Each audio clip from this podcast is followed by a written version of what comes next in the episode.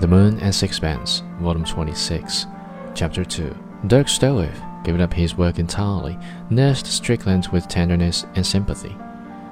He was dexterous to make him comfortable, and he exercised a cunning of which I should never have thought him capable to induce him to take the medicines prescribed by the doctor.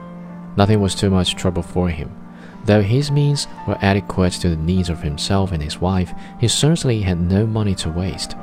But now, he was wantonly extravagant in the purchase of delicacies, out of reason and dear, which might tempt Strickland's capricious appetite.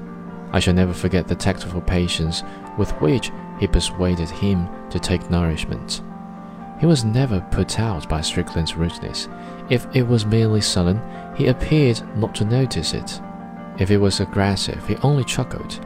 When Strickland, recovering somewhat, was in a good humor and amused himself by laughing at him, he deliberately did absurd things to excite his ridicule.